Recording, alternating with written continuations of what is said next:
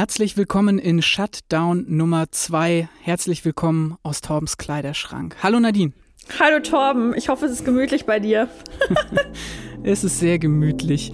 Die Musikbranche liegt immer noch brach, aber es gibt jetzt wenigstens eine neue Folge Let's Talk About Tracks. Wollen wir loslegen? Ja.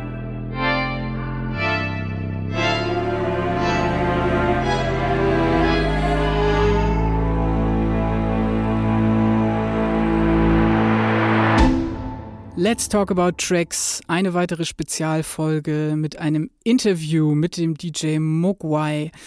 Erstmal herzlich willkommen, schön, dass ihr alle wieder da seid, schön, dass ihr nochmal wieder eingeschaltet habt bei uns und äh, vor allem schön, dich auch mal wieder zu hören, Nadine. Hi.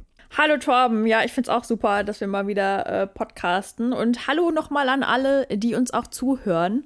Äh, es sind tatsächlich ein paar mehr geworden, obwohl wir ja wirklich jetzt schon länger keine neue Folge aufgenommen haben. Aber ich äh, verfolge immer fleißig unsere Statistiken. Und äh, tatsächlich sind es nicht weniger geworden. Deswegen äh, schön, dass ihr alle wieder da seid.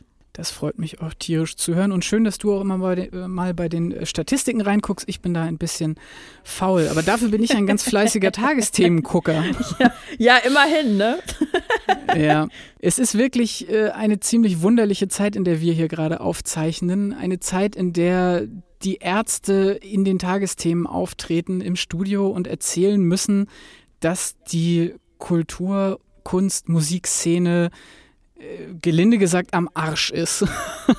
das hättest du denen mal vor 25 Jahren erzählen sollen, dass sie bei den Tagesthemen irgendwann zu sehen sind. Ja, wahrscheinlich hätten sie es nicht geglaubt, aber es ist trotzdem ja. für mich irgendwie ein Zeichen, wie weit wir jetzt hier sind. Und keine Sorge, liebe Leute, wir werden jetzt nicht die ganze Folge nur darüber reden, wie schlimm es allen geht in der Musikbranche. Aber äh, es ist einfach ein Umstand, der mich zumindest gerade sehr umtreibt, sowohl beruflich als irgendwie auch privat. Also ich meine, ich arbeite als Kulturjournalist, da kommt man um diese Themen nicht rum. Und privat muss ich ja sagen, dass Konzerte und Theaterbesuche mein Leben irgendwie auch sehr ausgemacht haben einfach. Und das finde ich zumindest gerade ganz schön belastend. Ja, auf jeden Fall. Ich muss aber auch dazu sagen, ähm, es war ja nicht nur für die Ärzte eine Besonderheit. Es war ja auch für die Tagesthemen eine Besonderheit, weil da ja noch nie eine Band vorher gespielt hatte. Oder habe ich das falsch im Sinn? Nee, ich, ich glaube, das hast du richtig im Sinn und es war auch sehr schön zu sehen, wie danach denn direkt die, im Internet die Diskussion losging, was man denn noch so als Studio-Act quasi einladen könnte.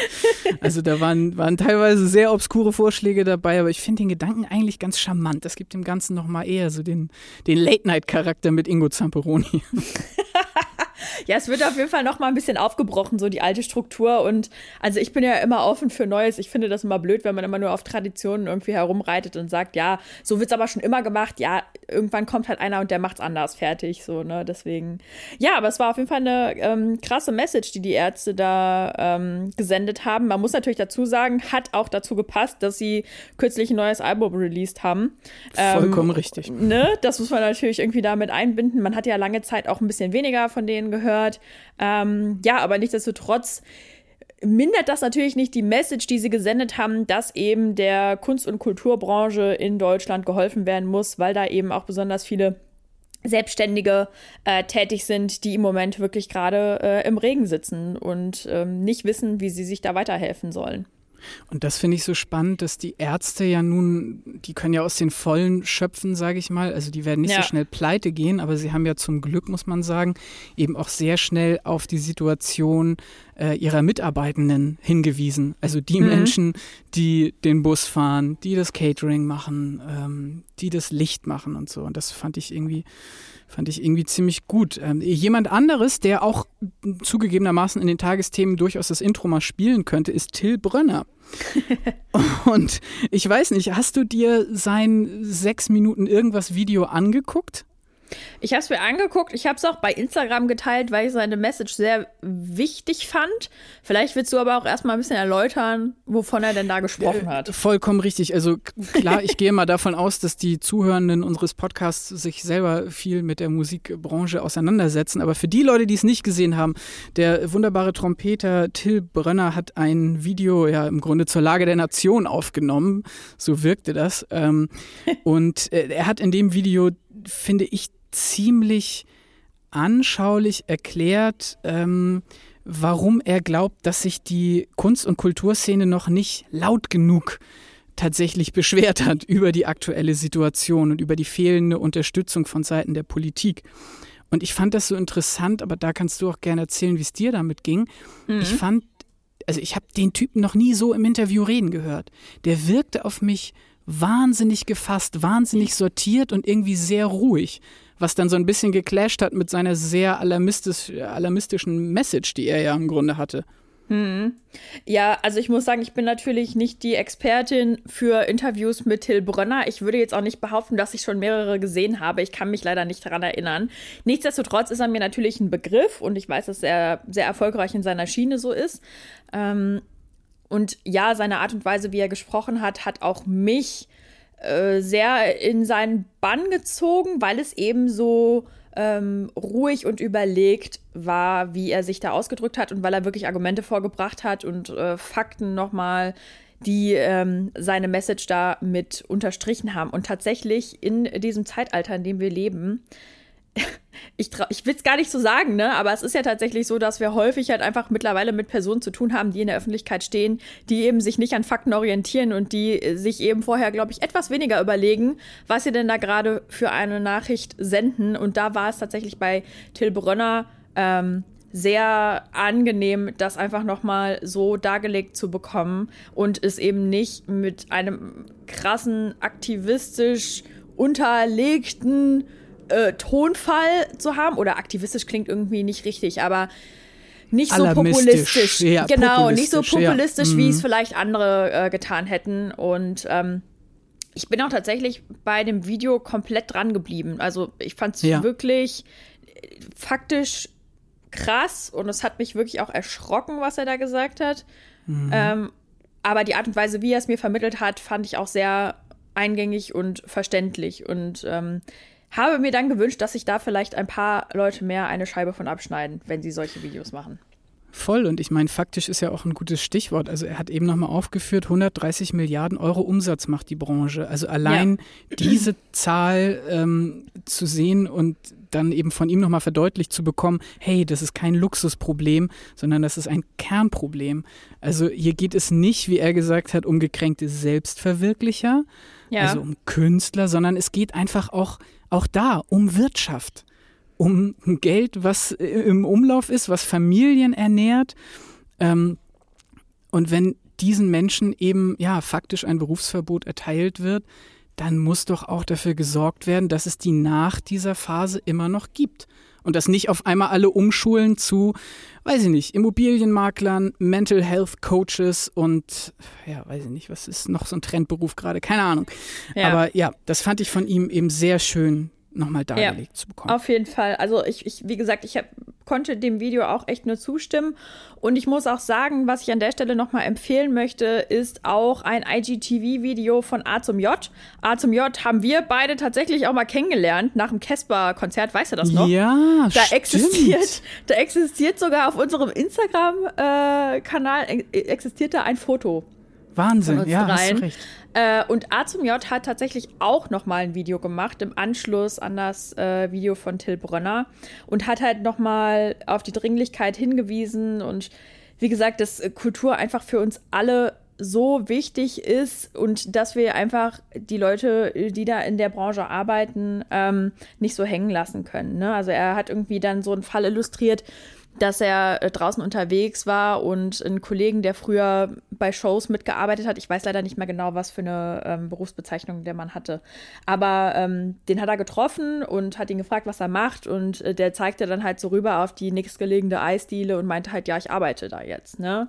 Krass. Und das kann es halt wirklich irgendwie nicht sein, dass die Leute sich jetzt irgendwie über Wasser halten müssen mit irgendwelchen Jobs, obwohl sie halt eine sehr wichtige Position einfach in der Gesellschaft einnehmen und dann da, wie gesagt, so hängen gelassen werden. Und ich meine, das, also das fand ich auch so krass, irgendwie bei Till Brönner, die haben halt wirklich lange die Füße stillgehalten, so, ne? Und ja, haben halt wirklich lange gesagt, stimmt. ach komm, so, das wird Gib schon. denen da ist, oben mal Zeit. Genau, ja. genau, genau. Ja, ja, das war ja genau sein Argument, ne? Ähm, ja, aber wie gesagt, nur da der Querverweis, guckt euch gerne auch noch mal das Video an äh, von A zum J äh, auf seinem Instagram-Kanal. Das war auch wirklich sehr gut äh, und sehr gewählt und bedacht nochmal erläutert. Wunderbar. Und das genau. Argument, das Argument zu sagen, ähm, wir müssen die Leute über Wasser halten, denn wenn wir das hier überstanden haben, dann werden wir feiern wollen. Das, ja. fand ich, das fand ich irgendwie auch sehr schön, weil da haben Sie vollkommen recht und dafür brauchen wir Leute, die diese Feiern durchführen können. Ja, und es ist ja auch einfach so, wenn wir da jetzt noch mal äh, kurz drauf eingehen, so ein A zum J ist jetzt vielleicht nicht ganz so groß wie zum Beispiel so eine Band wie die Ärzte, aber es gibt ja auch einfach viele KünstlerInnen, die gerade am Durchbruch standen und die jetzt quasi feststecken, so, ne? Mhm. Die können nicht ihre Touren mhm. machen, die sie wollen, die hätten vielleicht inter international gerade durchstarten können oder national, ist ja egal, aber alle, die gerade so den Aufschwung nehmen wollten, die wurden wirklich quasi in so einem Corona-Griff festgehalten und können sich jetzt auch mit ihrem Job, mit dem sie jetzt wahrscheinlich eigentlich Geld verdient hätten, nämlich in einer Band zu spielen beispielsweise, können sich damit nicht über Wasser halten. Ne? Das finde ich total schlimm. Ja, definitiv. Ja. So, jetzt um uns auch dann aus dieser Misere zumindest gedanklich einmal kurz wieder rauszuholen, ähm, würde ich sagen, sprechen wir mal ein bisschen über den Anlass dieser Folge, oder? Ja. Wir, wir haben nämlich ein neues Interview am Start. Und zwar mit einem Menschen, wo ich wirklich, wo ich wirklich nicht gedacht hätte, dass der bei Let's Talk About Tracks irgendwann mal auftauchen wird im ich Interview. Auch nicht. Und zwar der DJ Mogwai. Ja, also wie gesagt, ich habe auch nicht erwartet, dass wir jemals über Mogwai sprechen werden, habe aber dann im äh, hinteren meines Hirns nochmal gekramt, weil ich mir ziemlich sicher war, dass ich Mogwai schon mehrfach gesehen habe. Ähm, wie gesagt, Mogwai macht eigentlich EDM oder Techno oder wie auch immer man das äh, dann bezeichnen möchte an der Stelle. Da werden wir, glaube ich, glaub ich äh, gleich nochmal genauer drauf kommen, wenn du den Wikipedia-Torben machst. Ähm, Vollkommen richtig. genau. Ich möchte aber kurz nochmal drauf eingehen. Ich habe Mogwai nämlich das erste Mal gesehen im Jahr 2015. Da war ich 24 und habe, ähm, ja, war tatsächlich gerne noch feiern zu IDM, war auch auf diversen Festivals so, äh, bevor ich äh, nach Hamburg gezogen bin, wo eben solche Musik gesp gespielt worden ist. Und ähm, ich habe den gesehen beim ersten Parukaville 2015. Das ist mhm. quasi so Nachzügler gewesen, also das Festival vom Tomorrowland. Also, wenn wir uns daran erinnern, 2010, 2011, Tomorrowland, riesengroßer Hype, alle wollten das dahin. Das Ding, na ja, klar. alle wollten dahin und natürlich konnten nicht alle hin, weil begrenzt und wie gesagt, die ganze Welt wollte dahin. Ähm, und dann äh, ist in Düsseldorf auf dem Flughafengelände, äh, ich weiß gar nicht, war es Weze? Ich glaube schon, ähm, ist da dieses Festival quasi in den Hangars aufgebaut worden und damals war das noch relativ klein. Ne? Das erste Mal waren, glaube ich, 25.000 Leute da und im Folgejahr, meine ich, wenn ich mich nicht irre, um die 80.000.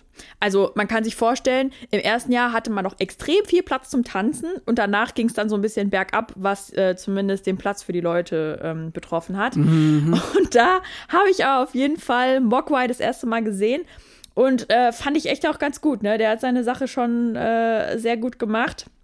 Man muss aber auch dazu sagen, der ist ja wirklich schon lange im Business und hat wirklich den Plan, wie man die Leute irgendwie zum Tanzen äh, bekommt, wenn man denn EDM gerne mag. Ähm, und ja, deswegen äh, habe ich mich sehr gefreut, äh, dass wir ein Interview mit ihm für den Podcast aufnehmen konnten. Darüber habe ich mich auch ziemlich gefreut. Ich durfte das Interview in diesem Fall führen. Ja. Bevor wir in das Interview einsteigen, würde ich aber trotzdem gerne nochmal den Menschen, die ehrlicherweise so wie ich vorher noch nicht so viel über Mogwai wussten, eine kurze Zusammenfassung geben in Form von einer neuen Ausgabe des Wikipedia-Torben. Mogwai, geboren am 9. August 1973 in Recklinghausen, heißt bürgerlich André Tegeler und ist ein deutscher Musikproduzent und DJ. An der Stelle bitte noch mal ganz kurz viele Grüße an unsere Freundin Feli, die kommt nämlich auch aus Recklinghausen. Shoutout Feli. Ja. Mogwais, Mogwais DJ-Sets sind ein Mix aus Tech House, House, Breaks und Electro House, wobei er immer zwischen verschiedenen Genres springt. Also Nadine, man kann es nicht eingrenzen auf Aha. EDM. Na cool. Äh, Anfang der 1990er Jahre gab sich Tegeler den Namen Mogwai und begann mit selbstorganisierten Partys im Ruhrgebiet und Münsterland seine Karriere als DJ. Er war durch seinen frühen Start mit der elektronischen Tanzmusik einer der ersten deutschen Techno-DJs und gilt neben Paul van Dyk, Westbam und Sven Feth als einer deren Pioniere. Mogwai gehört zu den erfolgreichsten deutschen DJs auf internationalem Terrain und spielt weltweit in Clubs und auf Festivals. Ursprünglich hat er eine Ausbildung zum Metzger gemacht, dann Jura studiert. Mittlerweile ist er Gold- und Platin-Produzent, hat mit vielen großen Namen zusammengearbeitet, wie 2002 die Zusammenarbeit als Produzent mit den Sugar Babes. Kann ich da kurz noch mal zwischengrätschen, weil ich, ich finde nämlich sehr gut. Ich finde nämlich diesen Wechsel von Metzger-Ausbildung zum Jurastudium und dann zum Techno-DJ grandios. Also daran kann man doch mal wieder sehen, dass man in seinem Leben nicht limitiert ist, was die, äh, die Jobbezeichnung betrifft. Also finde ich wirklich gut. Der hat auf jeden Fall Knowledge auf verschiedenen Gebieten gesammelt. Nicht schlecht. Wollte ich auch gerade sagen. Also die Wege des Musikgotts sind unergründlich. Ich habe Mogwai noch vor dem Shutdown Nummer 2 in einem Skype-Interview getroffen. Ich kann vorweg schon sagen, es war unfassbar angenehm, mit ihm zu sprechen. Äh, in einem früheren Interview hat er erzählt, dass es gewisse Interviewfragen gibt, die er ganz, ganz furchtbar findet. Dementsprechend gewappnet bin ich dann ins Interview reingegangen und das klingt so. Keine Sorge, ich werde dich nicht fragen, was es mit deinem Künstlernamen auf sich hat. Äh, und ich werde dich auch nicht danach fragen, was das Heftigste ist, was dir jemals auf einer Bühne passiert ist. Ich starte viel offener einfach mit der Frage, Mogwai, wie geht es dir denn im Moment? Das ist aber schön. Ähm, ach, mir geht es eigentlich ganz gut. Also ich muss äh, äh, erschreckenderweise feststellen, also es mir sogar sehr gut geht. Das Einzige, was mir ganz arg fehlt, ist äh, das Touring, also das Live-Spielen vor Menschen. Aber ansonsten gesundheitlich, tippitoppi, gut drauf, viele Sachen ähm, am Laufen und äh, aufgestellt, die ich ohne Corona vielleicht nie hätte aufgestellt. Ähm, bin da jetzt so ein bisschen aus meiner Komfortzone herausgekommen, weil ich da herauskommen musste. Mm, weil ich ja auch irgendwie, wenn du so drei Shows die Woche spielst, dann guckst du, dass du irgendwie sonst das Leben noch geregelt bekommst mit allem. Und das fällt ja jetzt ganz arg weg und das schon seit längerem. Und deshalb ähm, ja, geht es mir eigentlich gut, toi toi toi, und habe viel Energie für neue Sachen. Da hast du jetzt ja schon einige der Punkte angesprochen, mit, äh, über die ich auf jeden Fall heute mit dir sprechen will. Ich würde, da du es ja gerade angesprochen hast, mit der Comfort Zone da mal einhaken. In was für einer Schaffensphase erwische ich dich denn gerade? Woran arbeitest du gerade? Also es gibt verschiedene Bereiche, an denen ich arbeite. Ich fange mal mit Musik an.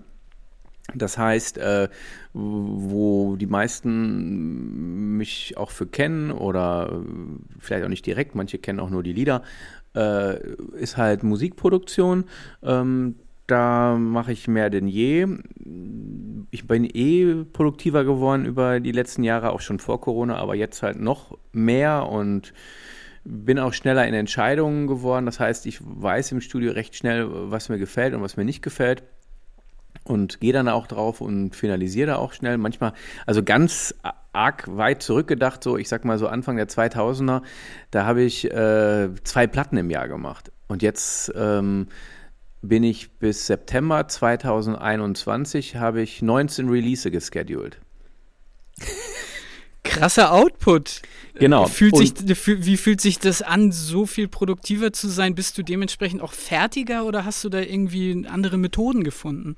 Nee, also ich bin schon, ähm, muss ich sagen, mm, ich war bei meinen Eltern noch irgendwie die Tage und die meinten also, äh, dass ich ähm, gestresster bin als, als vor Corona und was denn da los ist. Und äh, sage ich ja, weil ich einfach so viele Sachen halt anleier und ich bin auch hinter allen Sachen immer selber her. Also ich habe da jetzt keinen, der sich darum kümmert. In der Form könnte ich zwar abgeben, aber alle Kollaborationen, zum Beispiel auch die, die Leute von mir kennen, ob es jetzt ein Fatboy Slim ist, ein Mobi oder Tiesto, keine Ahnung, alle Farben. Also alle Nummern, die ich gemacht habe mit irgendjemandem, die habe ich auch selber immer eingestielt. Also das kam jetzt nicht irgendwie, ach ja, da hat jetzt der Manager X sich drum gekümmert, sondern da bin ich die Leute selber angegangen oder man kannte sich und das zieht sich bei mir wie ein roter Faden durch meine ganze Karriere. Und das ist jetzt dadurch, weil ich halt noch mehr mache, halt auch noch mehr äh, Fertigstellung, Organisation, Konzentration, ähm, ja, ist da einfach noch mehr gefragt und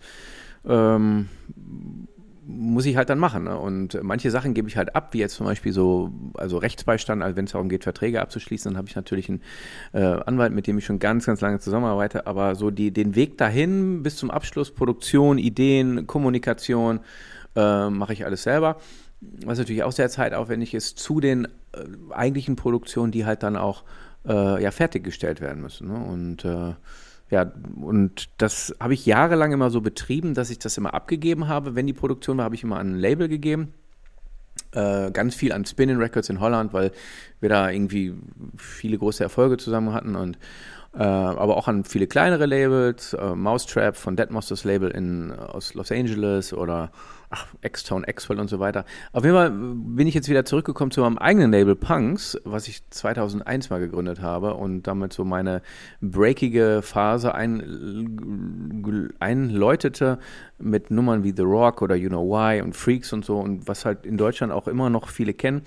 Und damit mache ich jetzt weiter mit einem sehr starken internationalen Vertriebspartner. Die haben Headquarter in ähm, Hamburg und Berlin, aber der eigentliche offizielle Sitz ist in Paris.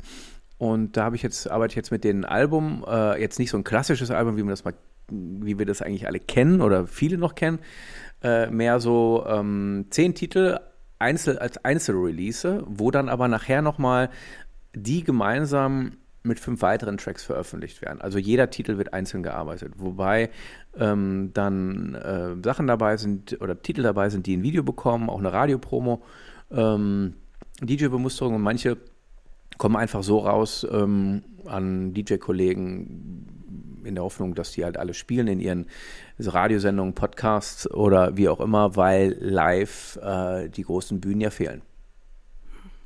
Ist das so ein bisschen eine Anpassung an das Streaming-Zeitalter? Weil ich finde, das ist eine Beobachtung, die man äh, in verschiedenen Genres jetzt machen konnte, dass wieder mehr auf einzelne Releases von Tracks gesetzt wird und weniger das klassische Album als das Release genutzt wird. Volle, volle Kanne, weil ähm, ja, ich meine, Spotify ist halt die Währung, auch wenn ich das nicht so mh, mm, selber manchmal wahrhaben will, aber es ist halt einfach so, die Titel, ähm, die halt eine Relevanz haben in dem Bereich, in dem ich unterwegs bin. Es gibt auch Techno-Artists, die, die interessiert das gar nicht. Also die funktionieren nur über ihr Genre, in ihrem eigenen Kosmos, Mikro-, Makrokosmos, wie auch immer. Und den, da funktionieren sie sehr gut und tun da ja auch weltweit drauf, aber ich habe ja schon immer mm, mich nicht nur als DJ, sondern auch als Musikproduzent gesehen und das schon seit 20 Jahren, auch mit äh, manchmal Popproduktionen, wo ich halt als Producer im Hintergrund war.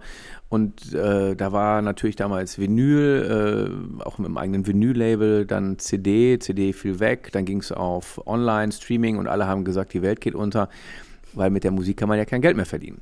War ja auch so.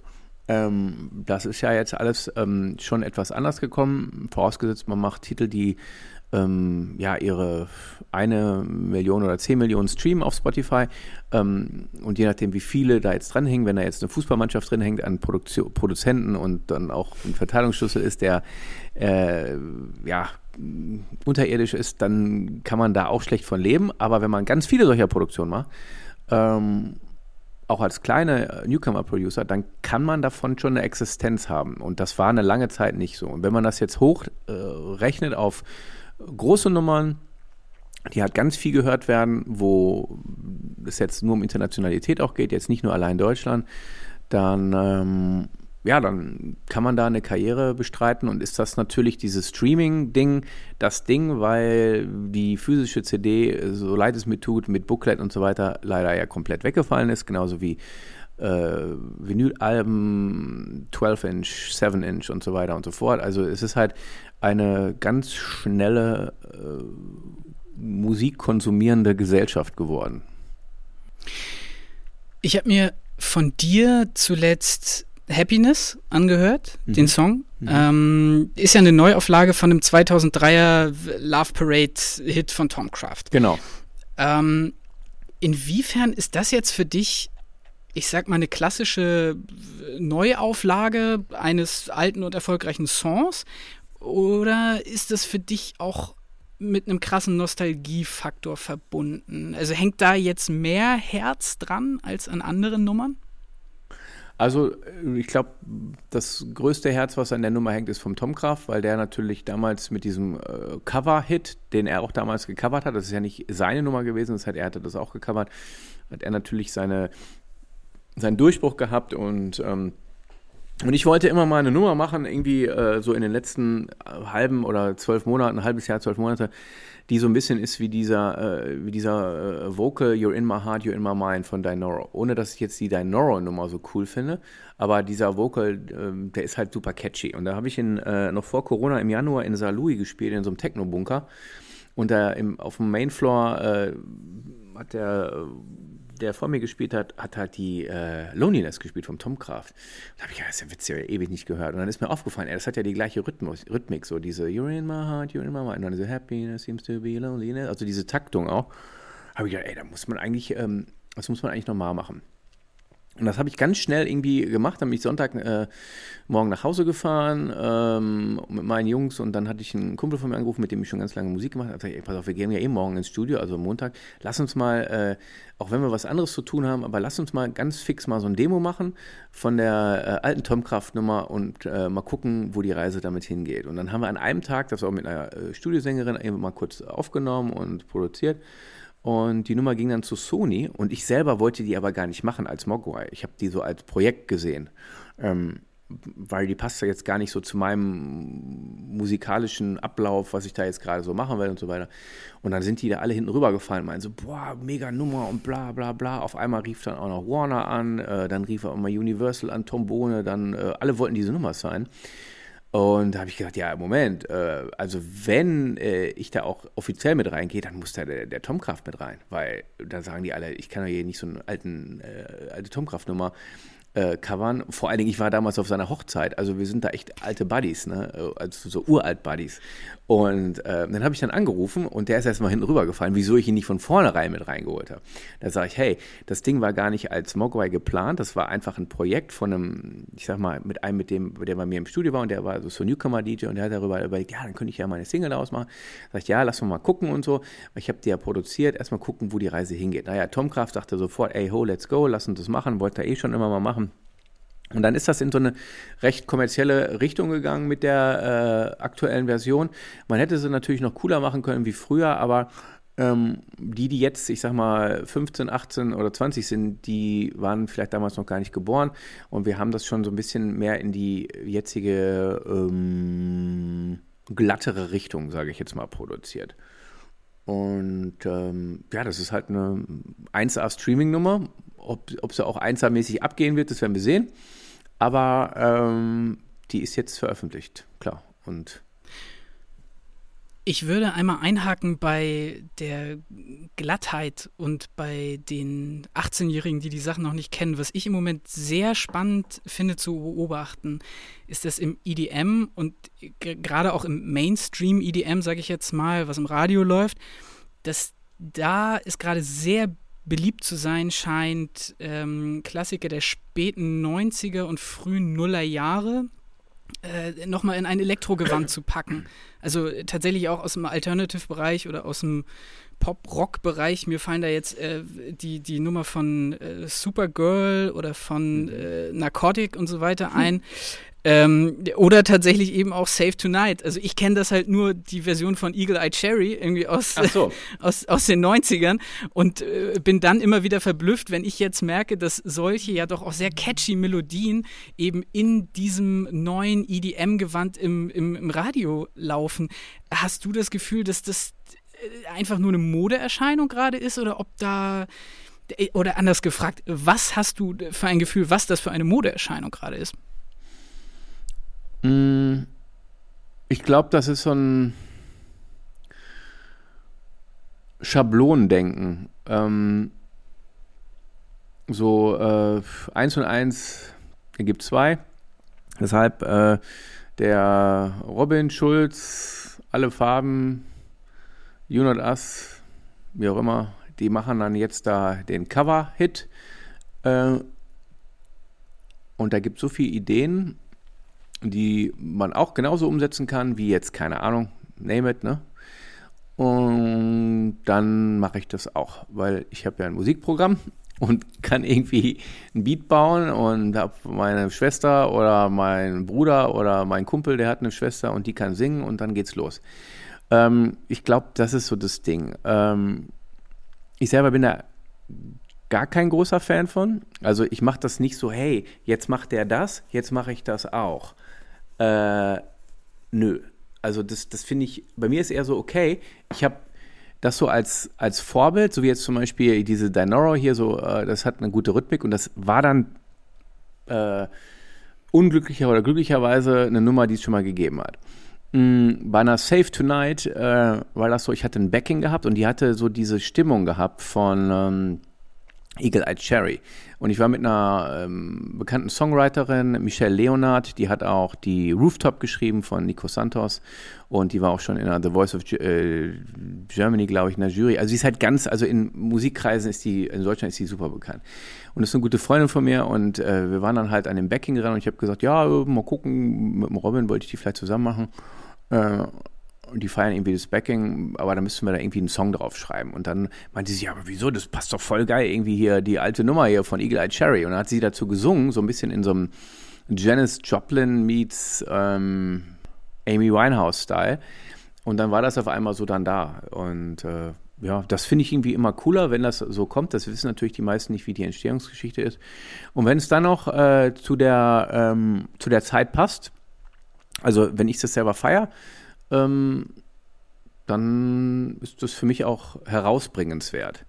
Aber viele Newcomer-Acts, die sagen halt, okay, ich brauche jetzt nur diese Cover-Nummer, weil ich selber keine Songs schreiben kann.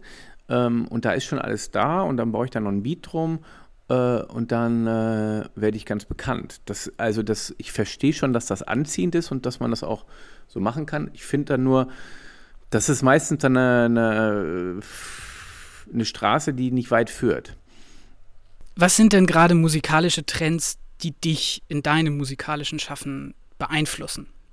Also ich finde ganz cool, dass so ein bisschen so, so 80s wieder zurückkommt so ein bisschen Madonna in, uh, Get Into the Groove, ähm, wie auch immer, so, so alte Genesis-Sachen. Also jetzt, ich meine jetzt nur vom Vibe, nicht, dass die jetzt nochmal neu veröffentlicht werden, aber in so ein paar Produktionen hört man die natürlich raus, so ein bisschen so, so 80s kommt zurück und ich stelle auch selber fest, dass ich so im Studio so, so auf einmal so cheesy 80s Sounds wieder cool finde.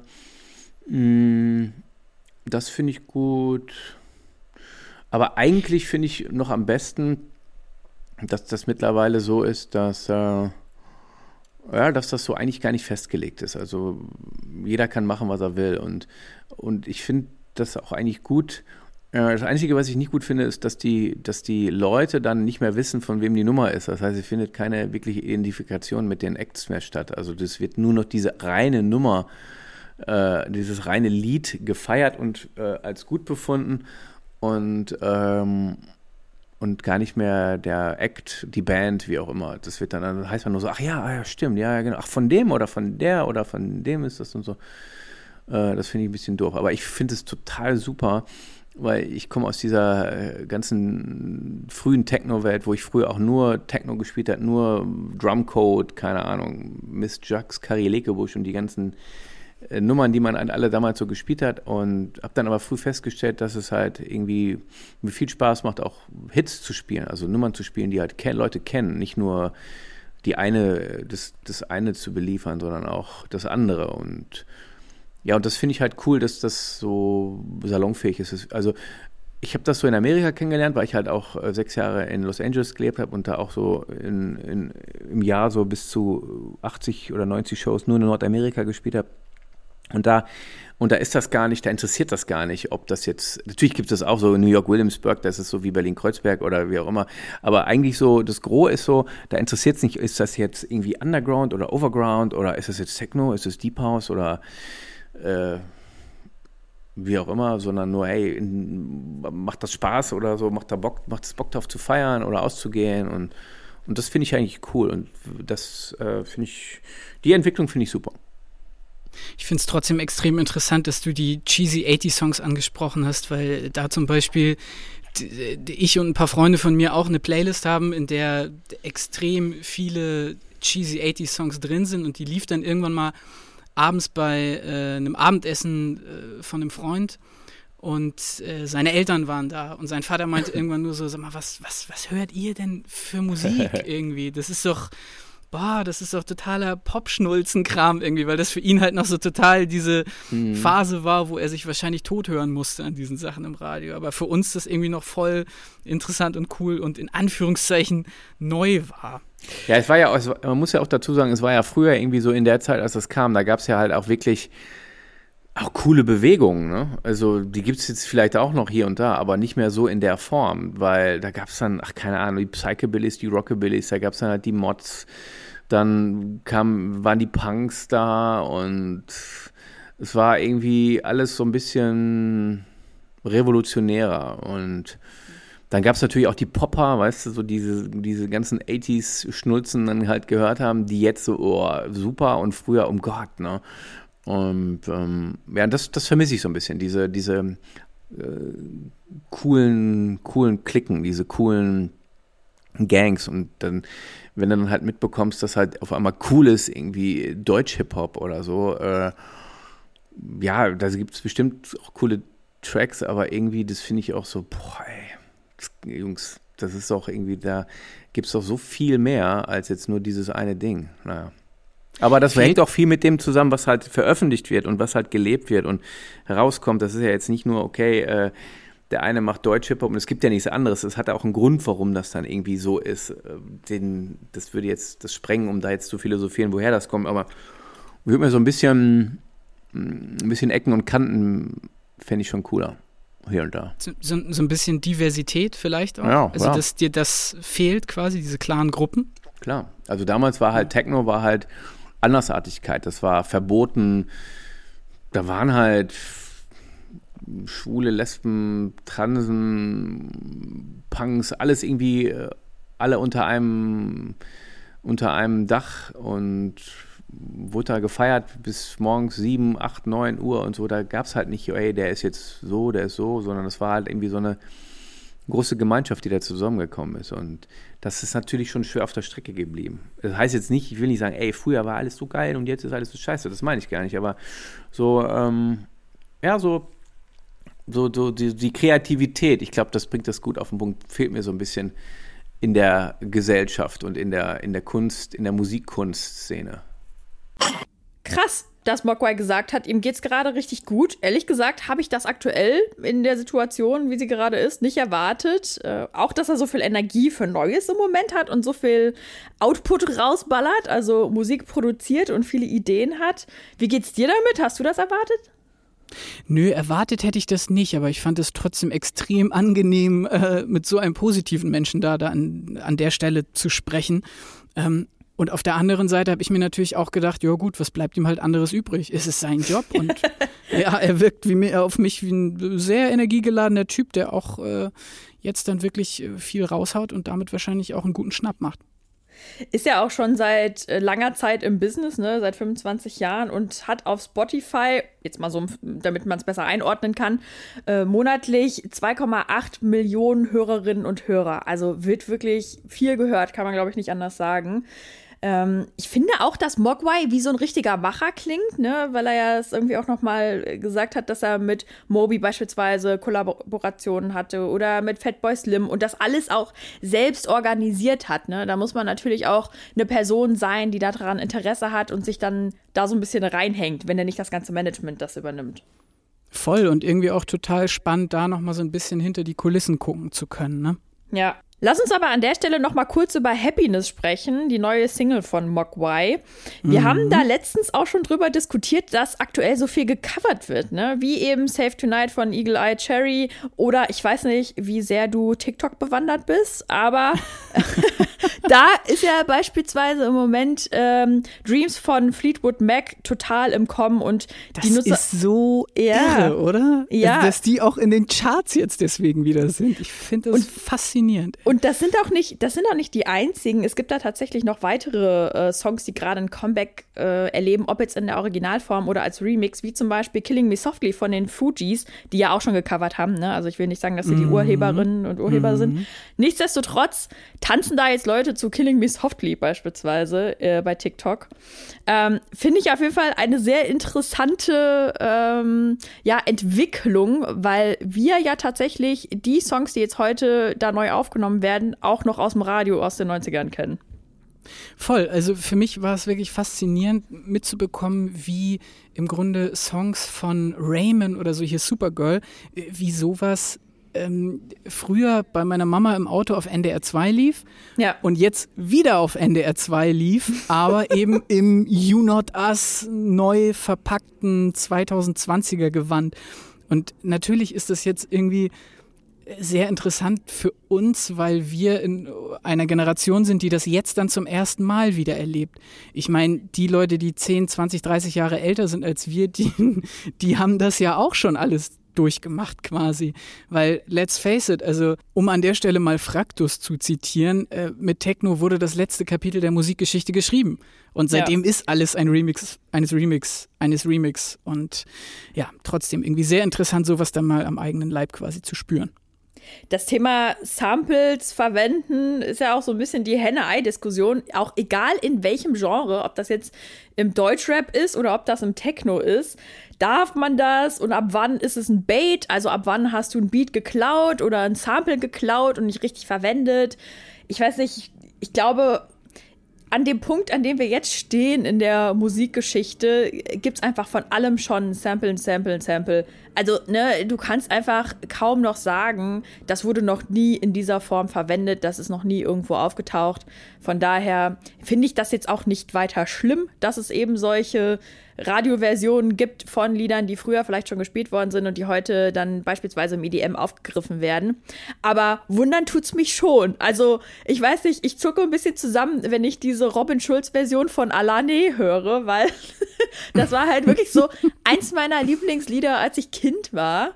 Ähm, mhm. Und das dann in dieser Techno-Version, das also finde ich manchmal ein bisschen befremdlich, aber ich habe ja vorhin schon gesagt, ich bin immer offen für Neues, deswegen do you, do you so und man muss ja auch irgendwie im Positiven sich das so ansehen, dass eben alte Tracks nochmal in das Gehör von jüngeren Leuten kommen, beispielsweise, die vielleicht anders nie auf Künstlerinnen oder Künstler äh, gekommen wären und sich dann im besten Fall dafür interessieren, was ist denn da der Ursprung. Wenn nicht, dann halt nicht, dann dudeln sie es halt einfach mit und das war es dann an der Stelle. Voll. An der Stelle würde ich gerne nochmal auf eine Aussage von Mogwai zurückkommen aus dem letzten Interview-Blog, äh, nämlich zum Thema Hip-Hop und Deutschrap, wo ich äh, kurz innehalten musste und drüber nachdenken musste, nämlich zum Thema Diversität beziehungsweise er hat das für mich so ein bisschen so formuliert, als wäre im Hip-Hop vieles sehr ähnlich und äh, im Vergleich zur Techno-Szene, äh, als würde es da weniger Diversität geben. Jetzt nicht nur primär persönlich, sondern auch auf den Sound äh, bezüglich. Und da würde ich gerne noch mal kurz einhaken, weil mir das nicht so gut geschmeckt hat. Ich, also es gibt durchaus Diversität im Hip-Hop, definitiv. Ich glaube, wir beide wissen das und ähm, das, das kann man, glaube ich, nicht verleugnen. Wenn man sich damit ein bisschen stärker auseinandergesetzt hat, dann, dann weiß man das schon. Was ich aber natürlich Mogwai an der Stelle auf jeden Fall geben möchte, ist, dass die Techno-Szene gerade in den 80ern und 90ern sehr einzigartig war. Ne? Also wenn wir an die Zeiten der Love Parade beispielsweise denken oder an die ganze Raver-Kultur, Raverinnen-Kultur, ähm, das war schon eine sehr äh, spezielle und besondere Zeit. Also ich hatte mal eine Arbeitskollegin, die hat mir erzählt, die war wirklich so ein 90er Rave-Kind. Und die hat mir erzählt, dass sie halt äh, auf so Raves gegangen ist mit einem äh, Staubsauger auf dem Rücken statt einem äh, Stark. statt einem Rucksack. Und dass sie halt wirklich, dass sie halt wirklich irgendwie da die ganze Nacht getanzt hat mit dem Staubsaugerrohr auf der Schulter. Ähm und ich glaube, das, das war wirklich einzigartig und das kannst du auch nicht vergleichen mit Bewegungen, die es jetzt gerade so gibt. Das denke ich auch. Und ja. ähm auch das muss man Mokwai an der Stelle lassen für genau diese Szene und für genau diese dieses Kapitel in der Musikgeschichte ist er nun mal wirklich ein Experte, denn ja. er ist ja nun auch schon seit 1994 dabei und hat am Anfang ja noch so richtig auf Vinyl aufgelegt. Ja. Ähm, und ja, genau aus dem Grund wollte auch ich eine kleine Zeitreise mit ihm machen und habe ihn deswegen mal gefragt, wie denn der 20-jährige Mogwai so drauf war. Also ich wollte immer in einer Band spielen äh, obwohl ich kein Instrument spiele, aber ich fand immer eine Band, fand ich immer cool, weil damals war es halt cool, wenn du in einer Band warst.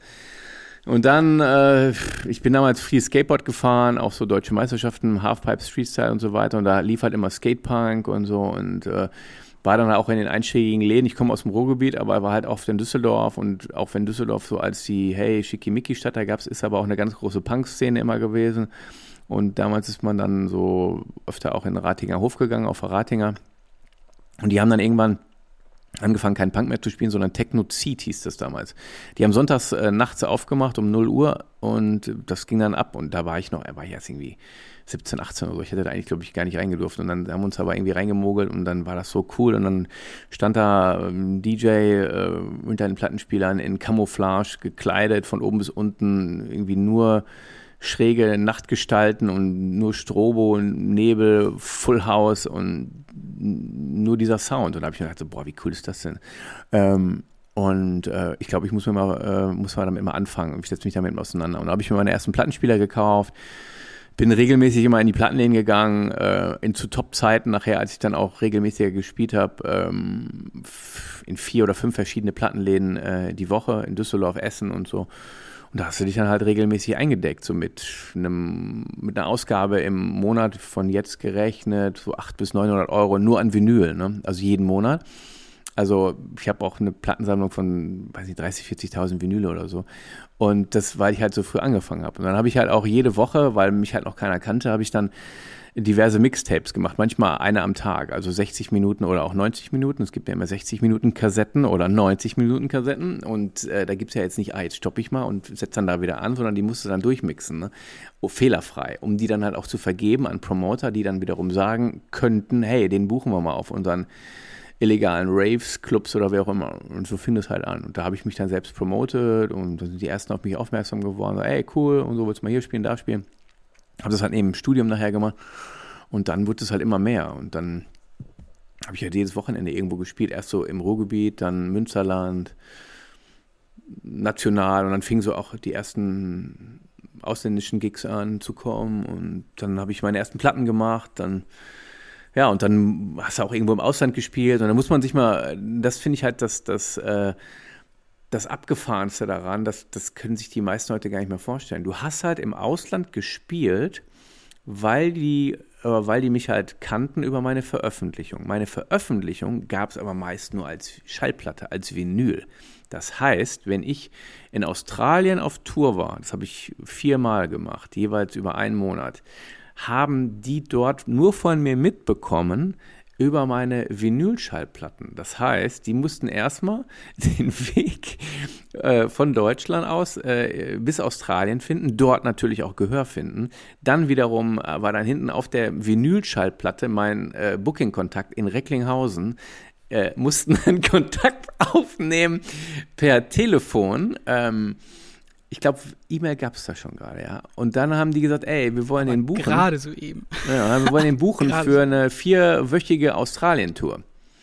Und das ist halt schon, da meinst du, wenn du das jetzt sagst in 2020, das fühlt sich so an wie äh, Frantic Flintstones hier, wie die, äh, wie die, wie Fred Feuerstein. Aber das ist noch gar nicht so lange her.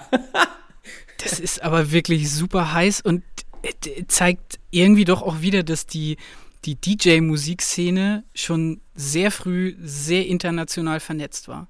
Total, Weil das ist immer das, das ist immer das Gefühl, was, was ich auch schon bei, ich sag jetzt mal, kleineren Acts habe, wenn man denen so ein bisschen folgt, die, die sind so schnell irgendwo in Nicaragua oder so und haben da einen Gig gespielt. Hm. Also das ist schon äh, irgendwie sehr beeindruckend. Ja, weil der eine kennt den anderen, dann geht es halt schnell und dann schickt, schickt man schnell mal irgendwie einen Mix rüber oder hey, der macht das und das ist so und so. Ja gut, das, das ging halt nicht. Ne? Das, das vergisst man halt immer. Das musste postalisch erstmal den Weg dort rüber finden. Hm? Also das ist schon echt so, das ist wirklich, also wenn ich das so sage, kommt es mir auch vor wie Mittelalter. Aber das äh, ist ja so. Aber das ist jetzt, guck mal, mein Label Punks hatte ich damals gegründet, 2001. Die ersten Australien-Touren habe ich gespielt, ja, so 2003, 2004. Das ist jetzt, weiß ich nicht, 15, 16 Jahre her. Ich finde es jetzt nicht so lange. Ja, ich, ich würde auch noch mal einen kleinen, äh, eine kleine Steinzeitgeschichte auspacken wollen. Und zwar 2001 hast du auf Viva eine fünfstündige Live-Moderation der Nature One gemacht. ähm, bitte? Wie und wie ohne bewusstseinserweiternde Mittel? Schrecklich. Das war, ich kann mich da noch sehr gut dran erinnern. Boah, das war ey, hardcore. Ich weiß auch nicht, wieso ich das gemacht habe. Das war, war also, das war so für einen Bekanntheitsgrad und so weiter, äh, war das natürlich marketingtechnisch eine, eine 1 plus mit Sternchen. Aber äh, weil die mich halt gefragt haben, ich habe da gespielt irgendwie, ich glaube samstags und die meinten, ja, freitags haben wir die Viva-Aufzeichnung. Willst du das nicht irgendwie co-moderieren?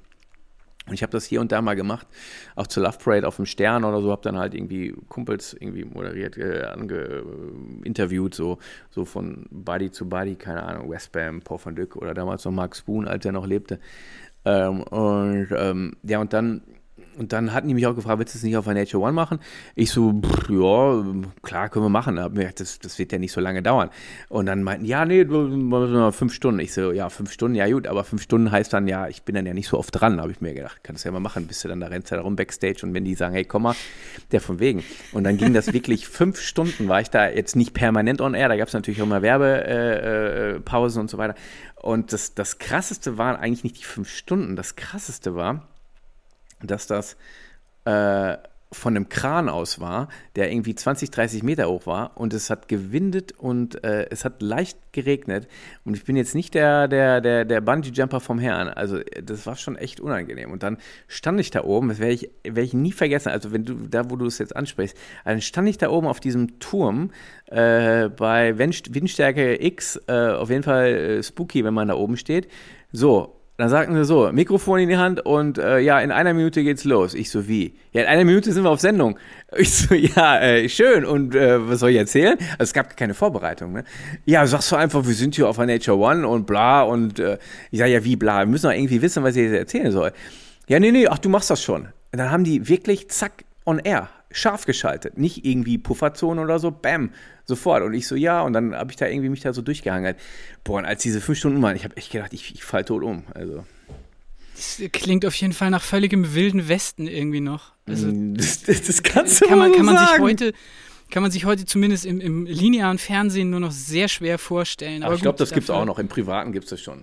Obwohl jetzt nicht in der Samstagsabendshow, aber. Ne? Ja, ich sag mal so, wahrscheinlich finden solche Sachen dann mittlerweile eher im Internet statt. Zum Beispiel in Podcasts. Ja, stimmt. Gab's da ja noch nicht. ähm, äh, Mogwai, erzähl mir mal äh, jetzt ein bisschen aus der Steinzeit rauskommend wieder, wie sich denn aus deiner Sicht die Technolandschaft in Deutschland über den Zeitraum verändert hat. Also was sind so bestimmte Sachen, die dir aufgefallen sind, die besonders einschneidend waren für dich? Äh, einschneidend, kurz zusammengefasst, früher Techno, 90er, Mitte der 90er bis Ende der 90er, dann auf einmal kam die große Pop-Welle mit den ganzen Blümchens und wie sie alle heißen, die halt dann diesen Techno-Welle so verkommerzialisiert haben, auch Marusha und so weiter, ohne das jetzt negativ zu meinen. Aber dadurch wurde es dann halt so, so recht hochgebauscht. Von da ging es irgendwie für mich recht schnell auf einmal in so eine Minimal-Welle, wo halt auf einmal alle nichts mehr wissen wollten von dem Full-on Rave. Ähm, bis hin zu, okay, äh, Minimal war es dann jetzt und jetzt geht es einfach mehr so, um das mal ganz kurz zusammengerafft zu sagen, jetzt geht es um Quality äh, und um coolen Sound und äh, da sind wir jetzt wieder auf ich sag mal, im Durchschnitt. Aber das Gros ist natürlich, dass es schon sehr verkommerzialisiert wurde, auch wenn man jetzt die ganzen Festivals sieht, ohne Namen zu nennen. Aber da geht es natürlich auch nur um höher, schneller weiter. Und äh, ich würde es dann auch eher mit ähm, Erlebnisgastronomie vergleichen, als mit, ähm, okay, wir gehen jetzt zu einem total abgefuckten, abgeranzten Rave, wo wir alle total eskalieren und äh, was machen, was auch so ein bisschen ähm, ja, nicht so salonfähig ist. Ne? So, ich heb mich damit ab, weil meine Kumpels, die hören alle, weiß ich nicht, Justin Bieber oder weiß ich nicht, keine Ahnung wen, weißt du? Und ich bin jetzt hier der coole Dude und gehe zu so einer Techno-Party. Das ist ja, das gibt's ja, gibt's zwar auch noch hier und da, diese ganzen Berghains und so weiter, aber das Gros ist natürlich schon recht ähm, verkommerzialisiert worden. Aber das Hast liegt auch daran, Entschuldigung, das liegt auch daran, weil natürlich ähm, aus dem nicht, vor, nicht äh, auf diesem Genre, was es eigentlich nicht gegeben hat, elektronische Musik, ähm, wo alle damals gesagt haben, Techno ist tot, Techno ist tot, Techno wird nicht lange gehen. Ne? Das war ja irgendwie ein Riesenhype und dann auf einmal, nee, das, das, äh, als DJ kannst du das sowieso nicht machen, weil das ist ja irgendwie in einem halben Jahr vorbei. Dann geht es ja alles wieder, geht es ja wieder hier in, in Rock und Grunge und keine Ahnung was.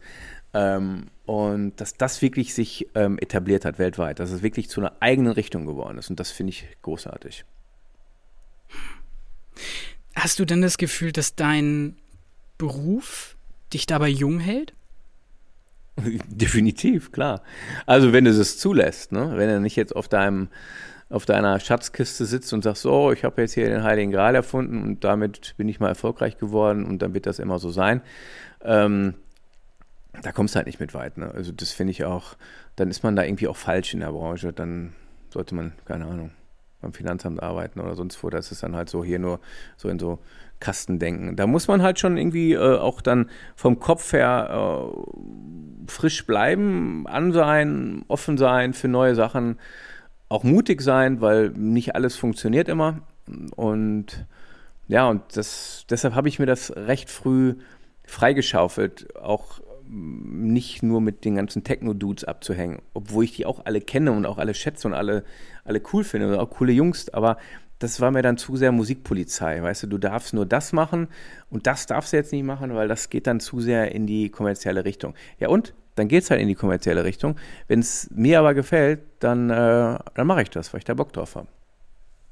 Das ist im Grunde ein, ein sehr jugendlicher Gedanke, wenn man so drüber nachdenkt. Einfach drauf zu scheißen, was dann die anderen sagen und äh, quasi sein Ding durchzuziehen. Also.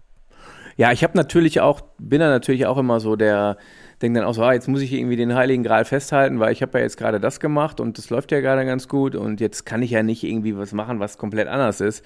Das versteht dann ja keiner mehr. Und äh, meine Booker äh, weltweit, die schlagen dann manchmal die Hände im Kopf zusammen, die sagen dann, ja, Moment, du hast doch jetzt hier so, so eine so einen Tech-House-Track gemacht und äh, alle coolen Nasen, Diplo, Calvin Harris, aber auch die ganzen Solados und wie sie alle heißen, spielen die Nummer. Und jetzt machst du ja auf einmal so eine äh, 150 BPM Acid-Nummer mit Kai Tracid. das versteht doch keiner. Und dann sage ich, wieso? Ja, ich feiere das aber, ich finde es halt geil. Und dann auf einmal geht dann so eine Nummer im, im kredibilen äh, Techno-Genre, äh, steht die zwei, zwei Monate gemeißelt auf eins. Krass. Obwohl das eigentlich gar nicht mein Style ist. Aber ich fand die halt geil und wir haben die einfach gefeiert und, und ich finde, wenn man das, wenn man da so rangeht, ähm, dann macht es auch Bock, dann macht Musik auch Bock und das soll das auch so sein, weil viele haben den Spaß halt auch verloren. Äh, damit meine ich nicht durch Corona, ähm, schon vorher. Die sind dann so, ja, die sind dann nur da und da und sagen dann aber, ja, okay, das ist jetzt das Einzige und nur das kann ich machen. Ich finde das, ähm, ich persönlich finde das, finde das für mich zu langweilig. 800 bis 900 Euro im Monat für Vinyl auszugeben, ist auch schon eine ganz schöne Hausnummer, oder was meinst du? Voll. Also ja. ich weiß noch, dass am, im ersten Monat, als ich meinen Plattenspieler neu bekommen habe, dass ich da auch sehr kaufwütig war. Ja. Aber 800 bis 900 Euro im Monat, das, ja, nee, das, äh, wow.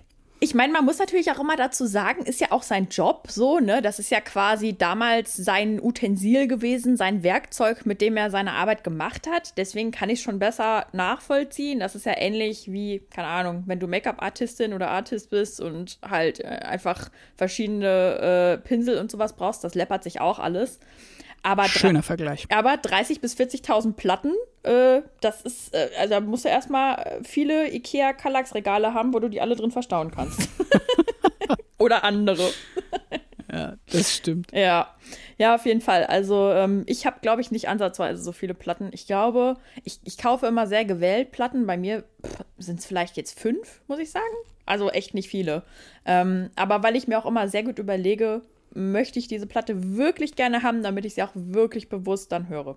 Bei mir kommt das immer in Phasen. Also, dass mhm. ich so eine Zeit lang mit dem Stamm an Platten, die ich habe, sehr gut äh, zurechtkomme. Und dann gibt es wieder so Phasen, wo ich, wo mich die Kaufwut und die Sammelwut vor allem ja auch wieder packt.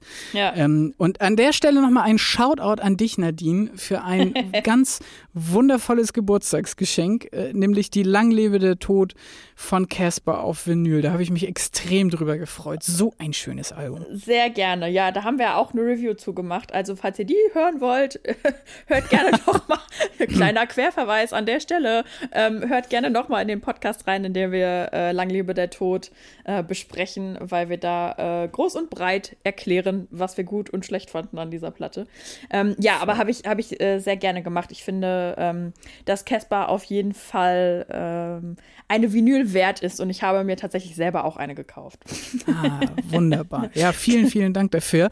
Aber dann lass uns jetzt wieder zurückkommen zu Mogwai und äh, den durchaus ja verrückten Stories, die er da in dem Interviewblog erzählt hat. Ja, also diese Story mit äh, Westbam auf der Nature One fand ich unfassbar witzig und habe dann natürlich YouTube auch angeschmissen, denn YouTube vergisst ja nicht. Ah. Ja, und habe mir eben dieses Interview mit Westbam angeschaut auf dem Kran. Alleine schon die Optik lohnt sich. Ich meine jetzt nicht die Optik irgendwie von den beiden Männern, sondern äh, von Viva. Das sah ja damals noch ganz anders aus. Ja. Ähm, und, stimmt. und während dieses Interviews ist es wirklich so witzig, weil Mogwai betont die ganze Zeit, dass es wirklich sehr hoch ist.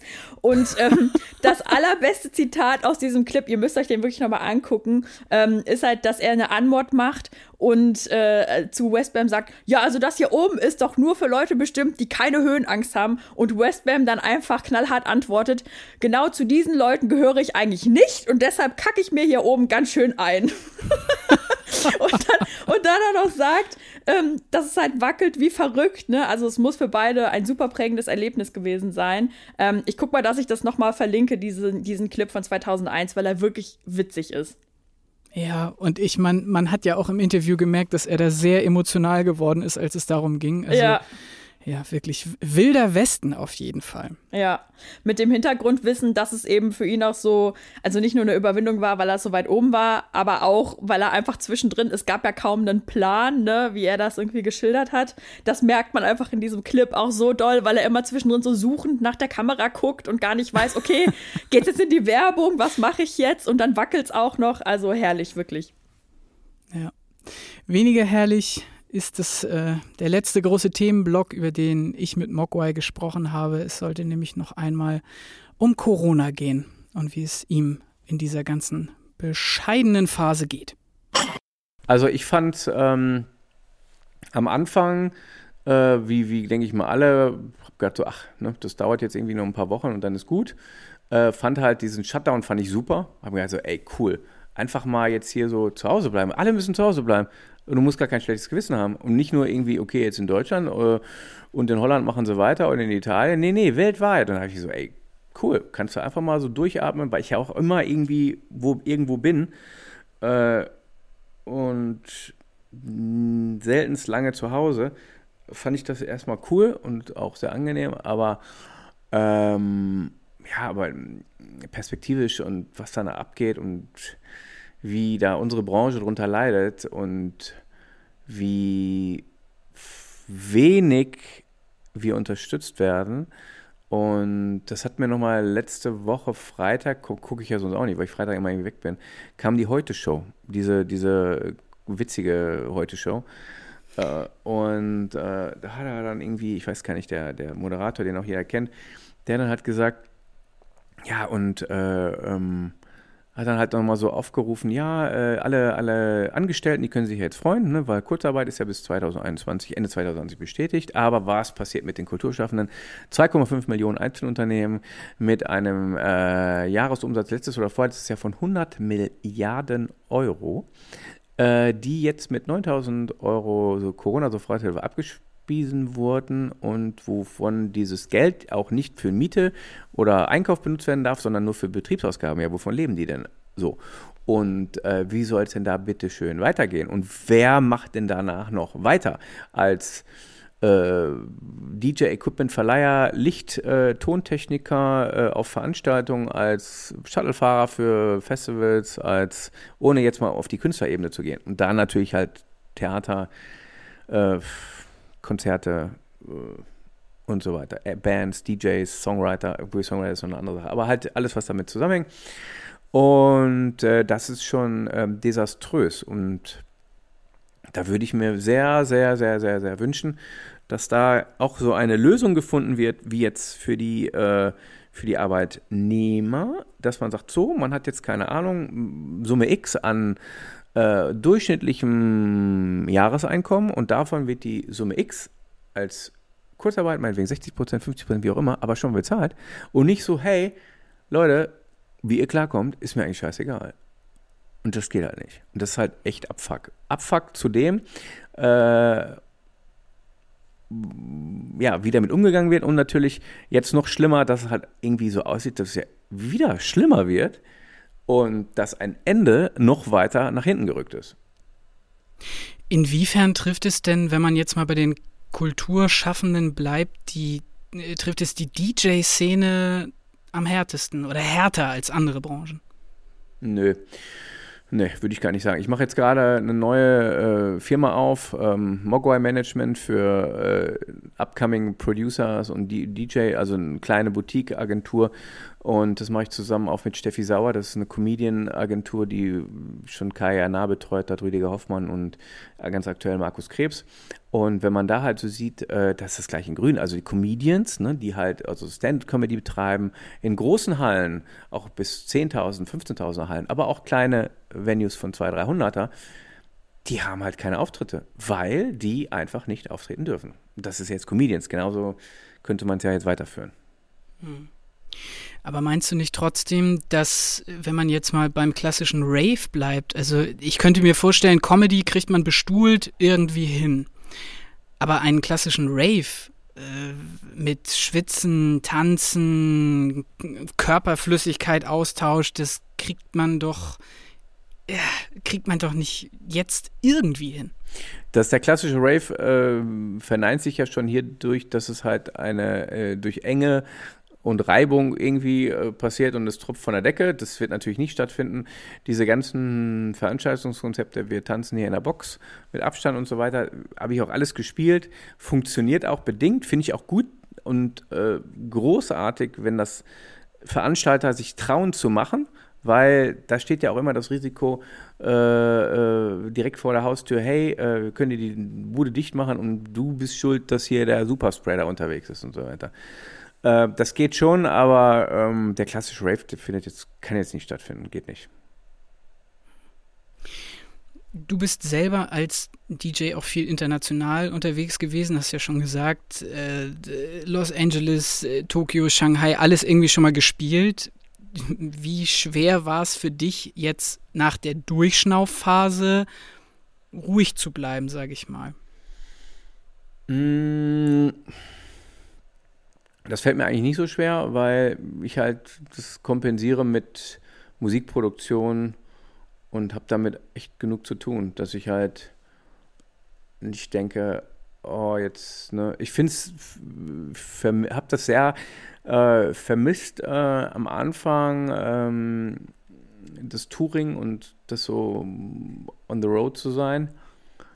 Aber jetzt habe ich das so, habe da so mein, mein, mein, weiß ich nicht, mein Gegenstück zu gefunden, um das so aufzufangen.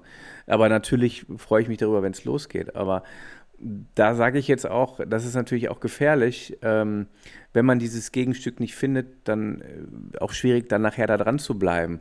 Weil die, die halt das nicht haben, die haben es auch schwierig, die Story weiterzuerzählen, auch musikalisch. Und da möchte ich nicht wissen, wie viele Acts, ähm, Bands, Musiker, Singer, äh, Sängerinnen, Singer, die wirklich dann äh, auf der Strecke bleiben, nicht weil sie keinen Bock mehr haben, aber einfach das nicht, nicht, nicht durchhalten bis dahin. Ne? Was kriegst du denn von DJ-Kolleginnen und Kollegen mit, ähm, wie das jetzt ist, wenn das, das Touring und die entsprechenden Einnahmen dann ja auch wegbrechen? Weil der Live-Betrieb ist ja für DJs auch in den letzten Jahren, Jahrzehnten zu, wahrscheinlich einer der wichtigsten Einnahmequellen geworden, oder? Absolut. Also hm, ich habe da gar nicht so viel Kontakt ähm, zu denjenigen, welchen irgendwie, nicht weil ich es nicht haben will, aber weil ich dann so mein, meiner Welt bin, aber wenn ich dann halt so mit den ja auch größeren Acts mal spreche, so, die kommen dann irgendwie schon klar, weil sie irgendwie gut gehaushaltet haben. Aber es gibt, ich kenne auch ganz viele, die auch gut bekannt sind, die schon was anderes machen müssen. Krass. Und was ist so mit den Clubbetreibern? Hast du da in letzter Zeit mit irgendwelchen Leuten gesprochen? Große Katastrophe.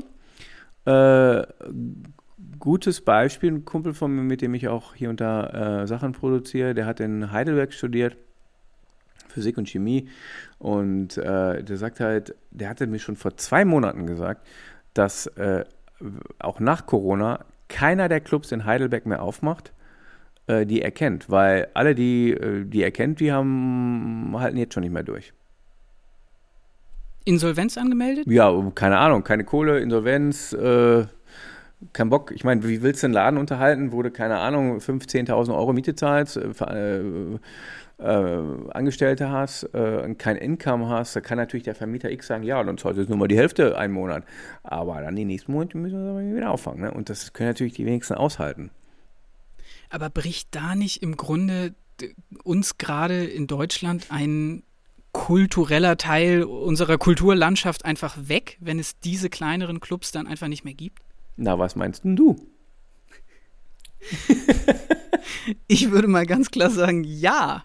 Aber es ist irgendwie jedes Mal wieder frustrierend, sich das so vor Augen zu führen, oder? Also, ich sag nur, ich sag nur Corona-Soforthilfe und Kurzarbeitergeld. Das ist halt, äh, natürlich können jetzt die, die da noch mehr drinstecken, die sagen, ey, der hat ja gar keine Ahnung, weil da gibt es ja dieses und jenes und so weiter.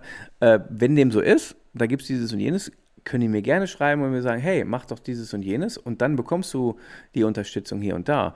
Zumindest den auch den Ex äh, würde ich das weiterleiten, die vielleicht das nicht wirtschaftlich überleben.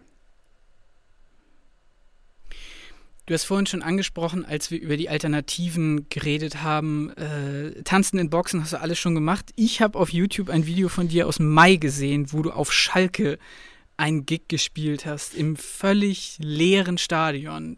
Was war das für ein Gefühl? Ähm, war schon spooky. Also, weil die haben dann die äh, Schalke Arena dann auch nur für mich aufgemacht für diese eine Stunde. Und da muss dann ja auch der Rasen reingefahren, rausgefahren werden. Allein den Rasen rein, Rasen rein und rausfahren kostet irgendwie 18.000 Euro. Äh, muss man sich mal überlegen. Was? Also, mh, ja, in so einer Arena. Ne? Äh, ich weiß nicht, ob der. Nee, genau, der war drin, weil das Spiel fand, glaube ich, zwei Tage später statt. Ja, das ist halt bei so Arenen. Da kostet dieses Rein- und Rausfahren kostet halt so viel Geld. Naja, deshalb äh, mussten wir das halt abpassen, dass es halt passt. Auf jeden Fall äh, beeindruckende Arena. Du stehst halt da in, mitten im, auf dem Rasen. Also ich bin auch einer der wenigen, die direkt vom, vom Spielfeld gespielt haben. Weil es gibt sowas, Paul van Dyck hat sowas gemacht für BVB, äh, für den Dortmund, von der Tribüne. Die haben das nicht erlaubt, irgendwie vom Rasen. Und ich durfte wirklich auf dem Rasen, auf dem Pult, im Pult aufbauen und da halt spielen mit der ganzen Licht- Tech-Technik äh, des äh, ersten FC Schalke 04 ist. Ähm, war ich auch Schalke 04-Fan, auch wenn es nicht einfach ist, äh, gerade in jetzigen Phasen. Also eigentlich ist es nie einfach, Schalke-Fan zu sein, weil wir eigentlich immer nur gucken, dass wir irgendwie klarkommen. Aber dort zu spielen, ähm, sehr beeindruckend. Krass. Bist du wie ein Raumschiff, was du halt durch die Nacht fliegst, irgendwie mit, keine Ahnung, zehn Mann in der Technik. Und sonst war ja niemand da. Mehr durften ja nicht da sein. Das war schon, schon geil. Und vor allen Dingen hatten wir halt einen, einen riesen Aufschlag über Facebook. Schalke hatten wir irgendwie, weiß ich nicht, 600.000 Zuschauer und dann nochmal äh, Sky HD hatten auch nochmal irgendwie 700.000, wenn über 1,23 Millionen, die da halt zugeguckt haben. Das war halt schon ein großer Erfolg, auch für Schalke. Die haben gesagt, die haben noch nie so eine große, ähm, einen großen Erfolg gehabt ähm, mit, so, mit so einer Veranstaltung, die sie halt dann so ins Netz gestellt haben. Und ich habe da ja alleine gespielt, da war jetzt nicht irgendwie, waren jetzt keine Gogos dabei, ne? was du jetzt vielleicht vermutest. Nein, alles gut. Ähm, mich würde aber trotzdem noch interessieren, du hast äh, auch Autokonzerte gespielt. Ähm, wie findest du allgemein so die Alternativen, die es gerade für DJs im Bereich der Live- und in der Feierkultur gibt? Ich finde, momentan gibt es keine Alternativen. Es gab äh, anfangs diese Autokinos, fand ich auch cool. Wenn du das ein paar Mal gemacht hast, reicht es dann auch. Obwohl das schon irgendwie auch, auch cool war fand ich irgendwie abgefahren. Aber ähm, wie gesagt, ein paar Mal gemacht, dann ist auch gut. Und momentan finde ich, also ich kenne keine Alternativen. Diese Biergartengeschichte habe ich auch schon mal gemacht. Ist okay. Besser als nix. Aber ansonsten, kennst du Alternativen? Nee, ehrlich gesagt nicht. Und ich muss auch ehrlich gestehen, ich war vor ein paar Wochen auf dem Reeperbahn Festival. Und, In Hamburg? Ähm, in Hamburg, ja. Das fand statt? Das fand statt, pandemiegerecht. Ähm, ja, der Kniff war, es war nicht eine Großveranstaltung, sondern es waren ganz, ganz viele kleine Mini-Veranstaltungen quasi. Deswegen konnte das durchgeführt werden. Und ähm, ich sage mal so, ich bin jemand, der musikalisch halt eher aus dem Grunge-Alternative-Bereich kommt und da sozialisiert wurde. Und äh, da teilweise dann ein, zwei Bands zu sehen, die wirklich nach vorne gegangen sind, aber das Publikum auf den Stühlen festgenagelt war, das hat mir so ein bisschen das Herz gebrochen, ehrlich gesagt. Und deswegen ja, lange Antwort, machen, ne? aber ja, meine Antwort ist auch nein, es gibt keine Alternative. Was willst du auch machen? Also, äh, wenn die halt alle sitzen, dann ist was anderes als, ey, ich reiß mir jetzt mein T-Shirt vom Leib und äh, ich springe hier nackt mit dem Arsch von der Bühne, weißt du? Also da, wenn alle da sitzen und nur so, ja, schön machst du das, äh, das ist, äh, amüsiert mich ja, da ist ja klar, dass da halt die ähm, Euphorie sich in Grenzen hält. Ja. Dann lass uns zum Abschluss aber trotzdem nicht ganz so äh, negativ rausgehen aus der ganzen Nö, ich finde es gar nicht negativ. Also, okay. Pff, nö, also vielleicht hören wir uns, das ist eher sachlich, ne? Also, und ist ja einfach die Sache, ja. also ist ja, ist ja, ist ja jetzt Phase. Also kann ich nicht sagen, ey, Halligalli, super, ey, und jetzt, ne? Und so, ist jetzt einfach so und äh, müssen halt gucken, dass wir das irgendwie cool gerockt kriegen und cool über die Bühne und äh, hoffen, dass das bald zu Ende ist. Aber äh, das Schlimme ist, also ich bin da auch der, der Optimist äh, vom Herrn und äh, positiv denken immer, gewinnt immer, aber dadurch, dass es halt ja jetzt wieder sowas da abgeht, fällt mir schwer zu denken, ah, okay, das ist jetzt in zwei, drei Monaten zu Ende. Das wird, glaube ich, nicht der Fall sein. Ja, das fürchte ich tatsächlich auch. ja. Aber ich, ich finde es trotzdem, es ist eine sehr gesunde Einstellung, äh, sachlich an die Nummer ranzugehen, weil äh, wenn es zu emotional wird, dann schlägt es halt auch einfach irgendwann auf die Psyche. Ja, emotional ja. kann ich schon werden, wenn es dann darum geht, dass halt diese Unterstützung nicht stattfindet. Die natürlich sagen, ja, dann gibt es ja natürlich auch Stipendien und so weiter für die Künstler und Schaffenden in äh, Nordrhein-Westfalen kann ich jetzt nur sprechen. Äh, klar, aber ey, da, da, da, da, kommst du halt nicht, nicht vorne und hinten nicht mit klar. Ne? Also wir reden ja jetzt hier nicht über äh, eine Durststrecke von drei Monaten, sondern äh, wir sind jetzt hier Oktober, also mehr, also fast wie lange? Sechs, sieben Monate? Ja. Also ich weiß nicht, wie es dir geht, Nadine, aber obwohl dieses extrem schwere, düstere Thema mit Mogwai besprochen wurde, hatte ich das Gefühl, dass das immer noch ein total positiver Typ ist, auch in dieser krassen Krise. Also der wirkte doch sehr optimistisch an ein, zwei Stellen. Auf jeden Fall. Man muss natürlich auch erwähnen, dass Mogwai, wie gesagt, seit vielen Jahren in der Branche ist und wahrscheinlich auch schon die ein oder andere Krise mitgemacht hat. Andererseits aber natürlich auch dementsprechend schon wahrscheinlich besser für sich vorsorgen konnte und äh, im Vergleich dazu andere, die das nicht so konnten, vielleicht da etwas stärker durchhängen. Er hat sich ja aber dafür ausgesprochen, dass es auf jeden Fall ein KurzarbeiterInnen Geld geben sollte und äh, Corona-Hilfen für kulturelle Institutionen, dass sie einfach stärker da in den Fokus gerückt werden. Ich habe da noch eine ganz spannende Frage an dich, beziehungsweise ich habe mir da auch so meine Gedanken gemacht. Nämlich, findest du denn, dass äh, Clubs, also eben, ne, fällt ja auch unter kulturelle Institutionen, findest du, dass Clubs ähm, systemrelevant sind? Die kurze Antwort ist ja. Die längere Antwort ist ein bisschen differenzierter. Also ich finde, dass die Corona-Krise gezeigt hat, dass wenn wir systemrelevant so definieren, dass es um überlebenswichtig geht, mhm. dann würde ich immer sagen, überlebenswichtig sind Clubs nicht. Mhm. Denn überlebenswichtig sind erstmal unsere Einkaufsläden, unsere Krankenhäuser und von mir aus noch unsere Schulen. Wenn es aber darum geht, das System wirklich zu betrachten, auch über einen längeren Zeitraum. Also nicht jetzt einen Monat Shutdown, okay, die Clubs müssen mal kurz zumachen, danach geht's weiter, sondern so, wie es jetzt ja im Moment ist, sich es über einen langen Zeitraum hinweg zieht, ähm, dann glaube ich sehr wohl, dass Clubs systemrelevant sind.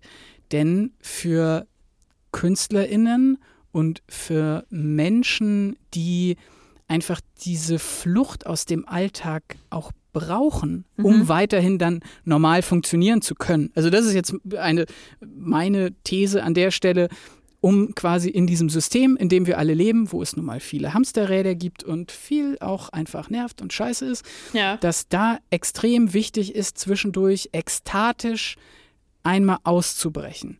Und für extrem viele Menschen sind nun mal Clubs die Institutionen, in denen dieses ekstatische Ausbrechen stattfindet. Und wenn das auf Dauer wegfällt, dann stirbt da ein ganz wichtiger Teil unserer Kultur und irgendwie damit auch unseres Systems. Also ich glaube schon, dass es dann so das System nicht mehr funktionieren kann. Und deswegen sind Clubs für mich systemrelevant. Wow, das war jetzt sehr verkopft und ich hoffe, ihr konntet mir auf dieser kleinen Gedankenreise folgen. Ja, aber wie siehst du das denn, Nadine? Du, ich, du hast mich gefragt, aber ja. jetzt eine Gegenfrage. Also, also, also sind mal, Clubs systemrelevant? Ja, erstmal vielen Dank für deine äh, Kapitalismus-kritische Haltung an der Stelle. Ähm, ja, ich sehe das natürlich ganz genauso wie du. Ähm, ich denke, dass Clubs ein, ein Großteil unserer Kultur doch sehr stark mitprägen. Denn was man ja nicht vergessen sollte, ist, dass Clubs natürlich abseits vom Feiern gehen auch noch eine große soziale Komponente in sich bergen. Nämlich beispielsweise, dass du Menschen kennenlernst, dass du ähm, mit denen in den Austausch kommst, dass du vielleicht da auch eine Beziehung finden könntest. Weiß man es denn, ne? Beim Feiern trifft man ja allerlei Leute. Ähm, dass äh, Musik Menschen auch einfach miteinander verbinden kann. Und mal davon abgesehen, dass natürlich in Clubs nicht nur gefeiert wird, sondern auch vielleicht andere kulturelle Sachen stattfinden. Das heißt, ähm, Kultur ist eben so ein Gut, das so viel aussagt und Menschen auch miteinander verbindet, wo du dich weiterbilden kannst und über deinen Tellerrand schauen kannst. Ähm, und ich glaube einfach, dass das System das braucht, so, ne? dass du einfach ähm, das brauchst, dass die Leute da nochmal einen anderen Gedankenanstoß bekommen und vielleicht nochmal andere Sachen sehen, die sie sonst in ihrem Alltag so nicht so haben. Ähm, wenn wir jetzt zum Beispiel mal dran denken, an das Berghain hier in Berlin, ne, was ja bekannt ist für seine ekstatischen Techno-Partys, so, ähm, da sind im Moment gerade Ausstellungen, äh, die du besuchen kannst und die, die du angucken kannst. Das heißt, Clubs, ein Club ist ja nicht ein Club nur, ne? Das ist eigentlich im Grunde ein Ort, an dem Menschen zusammenkommen, um eine bestimmte Sache miteinander zu machen, zu tanzen, wie auch immer, oder sich eben Kunst anzuschauen. Und ähm, ja, deswegen, ich denke auf jeden Fall, dass das Clubsystem relevant sind und dass wir die nicht hängen lassen dürfen. Weil ich merke es auch in meiner privilegierten Position, in der ich ja gerade stehe, mir fehlt das. Ne? Also äh, ich bin bestimmt nicht mehr äh, die krasse ähm, Feierwütige. Nichtsdestotrotz fehlt es mir ab und zu einfach zu tanzen, neue Musik zu hören. Ähm, und davon abgesehen auch auf Konzerte zu gehen. Ne? Also, wo ich vorher noch gesagt habe, so, mh, hm, geht so. Mittlerweile fehlt es mir doch ganz schön doll. Ja, das ja. geht mir genauso. Ja. Mir fehlt es auch mittlerweile extrem und du hast es vollkommen richtig gesagt. Man spricht hier aus einer privilegierten Haltung und deswegen habe ich vorher noch mal diesen kleinen Schlenker gemacht äh, im Sinne von, es gibt Sachen, die sind überlebenswichtig und es gibt Sachen, die im weiteren Sinne systemrelevant sind. Ja. Und ehrlich gesagt, so frustrierend es ist, aber ja, es bleibt uns im Moment nichts anderes übrig, als in Bezug auf das Virus auf sich zu fahren und gleichzeitig aber eben zu gucken, und da sind wir jetzt wieder bei Till Brönner, dass wir die Förderung jetzt mal sowas von hochfahren, ähm, ja. dass wir auch, wenn diese Krise ein bisschen weniger krisenmäßig, sondern ein bisschen in Anführungszeichen normaler geworden ist, dass danach überhaupt noch das Kunst- und Kulturbiotop in unserem Land so in der Form gibt. Ja, ich möchte an der Stelle auch noch mal ganz kurz da, dafür appellieren. Das habe ich jetzt schon öfter gesehen, auch bei anderen Personen online, sei das eine Sophie Passmann oder vielleicht auch andere die eben dazu aufgerufen haben, dass jetzt der Zeitpunkt ist, um sich eben Konzerttickets dafür zu kaufen, für eine Band, die man gerne sehen möchte, wo man nicht weiß, ob 2021 das Konzert stattfindet, jetzt ein Bandpullover zu kaufen, ähm, jetzt die Theatertickets zu holen Einfach um eben diese Institutionen ein bisschen zu unterstützen, auch wenn man nicht weiß, ob man nächstes Jahr oder übernächstes Jahr dahin gehen kann. Es geht einfach nur um einen solidarischen Einsatz an der Stelle. Also, wenn ihr irgendeine Platte haben wolltet oder ein T-Shirt oder sonst irgendwas, kauft sie euch jetzt und versucht die Leute damit echt zu unterstützen. Die brauchen es nämlich gerade. Und falls uns irgendjemand in wichtigen Entscheiderpositionen zuhören sollte, natürlich rufen wir hier nicht nur zur Solidarität der Zuschauerinnen und Zuschauer auf, sondern wir müssen natürlich auch politisch weiterdenken. Denn, und das haben leider einige Recherchen von mir ergeben, die Spendenbereitschaft auch in Bezug auf die Clubs, die nimmt einfach zunehmend ab. Und ehrlich gesagt, ich kann es verstehen. Hm. Also ich, ich habe jetzt schon zwei Vinyls und ein Pulli und dann habe ich noch bei so einer Festival für Festivals Aktion mitgemacht. Das war auch total nett.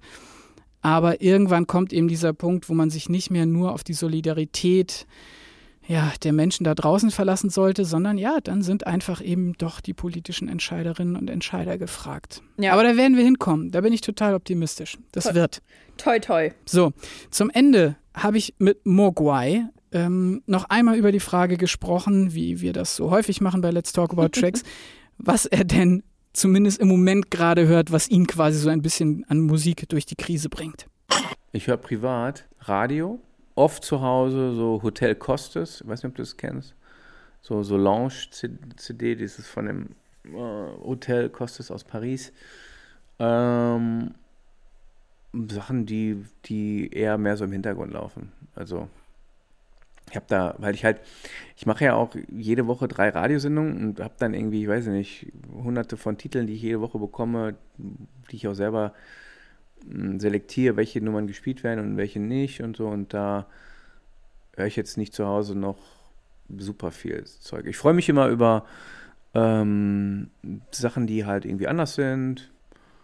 Höre dann auch viele verschiedene Radiostationen, einfach so, die einfach mal ganz alte Sachen bringen, ganz neue Sachen, ganz coole neue Hip-Hop-Artists irgendwie. Einfach so, oder ich habe jetzt heute Morgen irgendwo heute Mittag irgendwie diese, diese neue Collab gehört von Justin Bieber und dieser so und so The Chance Rapper, irgendwie so und so Rapper The Chance oder The Rapper is The Chance. Chance, Chance the Rapper. So. Chance the Rapper. Kennst du den? Ja. ja. Bist du da mit drin? Ist ja, ist ja mega bekannt, weil ist halt nicht mein Genre der ist schon nicht unbekannt, aber äh, du, man entdeckt ja ständig äh, neue Musik und wahrscheinlich könntest du jetzt auch noch drei, vier bis 17 DJs nennen, äh, wo ich dann sagen würde, so, ah, okay, sind, sind die groß? so, und dann höre ich mir den halt an, weißt du, und dann denke ich mir so, ey, cool und so, der ist jetzt bekannt geworden durch die Collab, der wird ja einiges zu melden haben, äh, wieso kenne ich den nicht? Und dann höre ich mir den halt an. Einfach so, ich höre alles, was mir so zufliegt, höre ich mir gerne an. Sehr schön. Dann jetzt noch als Abschlussfrage, ähm, auch das äh, bei uns eine sehr beliebte Frage. Was hast du denn heute vor zehn Jahren gehört, Mogwai? Das müsste dann der äh, Oktober 2010 gewesen sein. Also ich denke mal, äh, da werde ich viel ähm, Mousetrap-Sachen gehört haben. Also von dem Label von Deadmaus, weil das war so meine Deadmaus und Mousetrap-Hochphase. War ich ja irgendwie mit Deadmaus und Skrillex der einzige Artist, der auf Mousetrap ein Album gemacht hat. Ich habe sogar gleich zwei Alben gemacht und auch ein Live-Projekt. Also ich habe insgesamt über 36 Einzeltitel auf seinem Label veröffentlicht. Und da steckt die schon sehr irgendwie in diesem Ambient, Deep, Melodic, Progressive Techno drin. Und da habe ich ganz viel von gehört und von allen und habe dann Sound einfach in die Richtung gemacht, weil ich da Bock drauf hatte. Eine schöne Genre-Melange, die du uns da zum Ende hin nochmal präsentierst. Mogwai, vielen, vielen Dank für das Gespräch. Ja, gerne. Hat Spaß gemacht. Mogwai hört privat Lounge-Musik, kann ich echt gesagt ein bisschen verstehen, damit man einfach auch nochmal selber abschalten kann und äh, seine Ruhe hat. Ich weiß nicht, wie es dir geht. Hörst du immer nur richtig lautes Geballere oder musst du zwischendrin nochmal abschalten? Nee, aber ehrlich gesagt, äh, unter Lounge-Musik habe ich ganz schreckliche Assoziationen mit so Fahrstuhlmusik. Deswegen, ja. weil äh, ich glaube nicht, dass das die Lounge-Musik ist, die er meint und die er dabei hört. Ähm, aber ich selber, wenn ich runterfahren will, greife dann doch eher zu, naja, Ambient oder einem schönen Akustikalbum oder so. Ja. Womit ich mich persönlich ein bisschen mehr identifizieren konnte, war Mogwais heute vor zehn Jahren, äh, nämlich unter anderem Deadmau5 oder Skrillex. Hattest du auch mal so eine kurze Phase, wo du das gehört hast?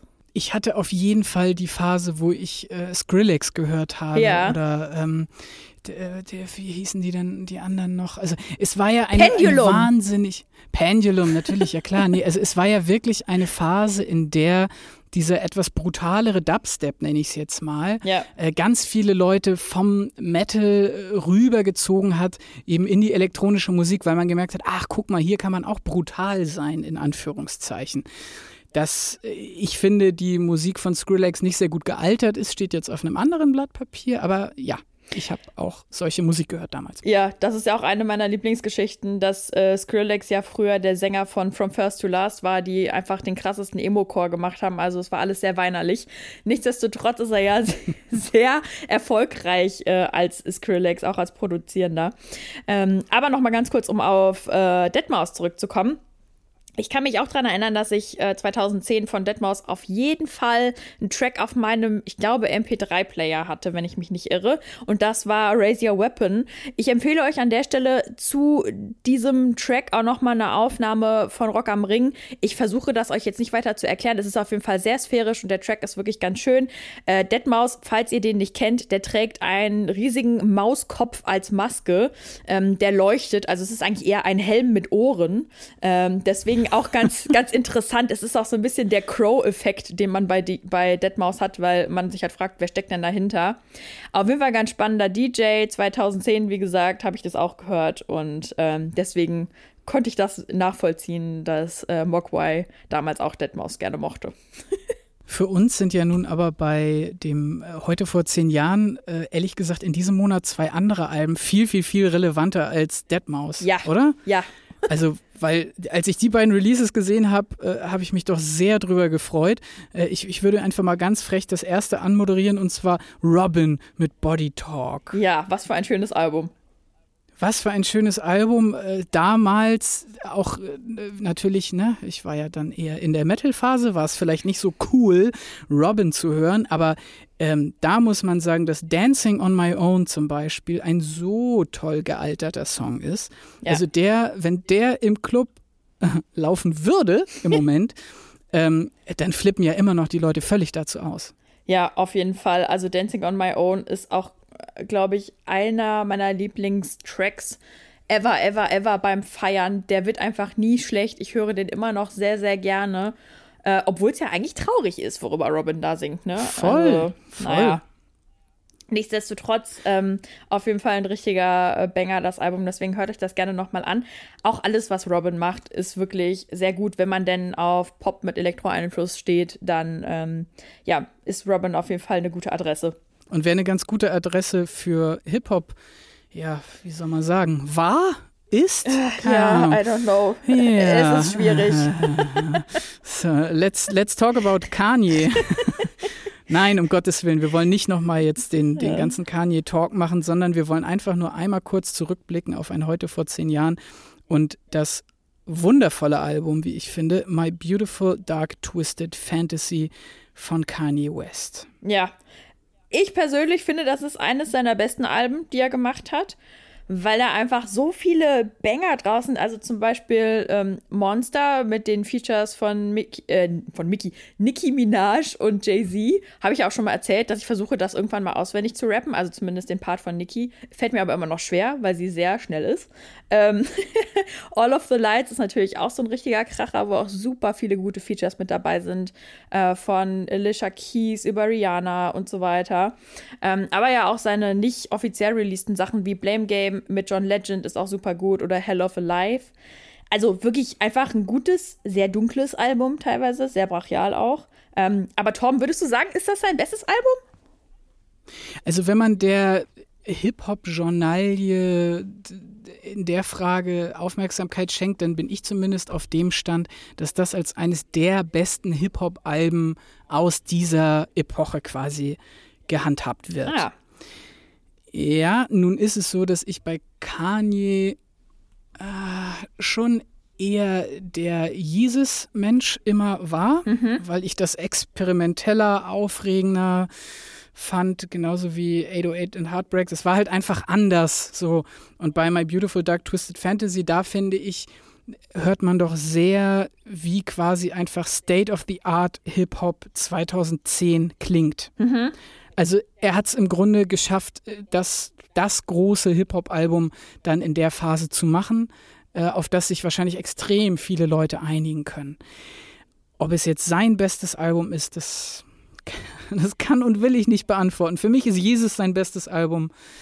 Ja, vielleicht reicht das als Antwort. Okay, ja, ist ja auch gar nicht so einfach, weil Kanye ja einfach sehr viele verschiedene Stile in verschiedenen Alben auch ausgedrückt hat und je nachdem, mit was man sich da besser identifizieren kann, das natürlich auch ein großer Faktor dann ist äh, bei der Beurteilung. Ist ja sowieso immer schwierig bei Künstlern zu sagen, ist das sein bestes Album? Aber manchmal gibt es ja Leute, die sagen, ja, das ist das, das höre ich am aller, allermeisten und das geht mir immer noch nach zehn Jahren gut rein.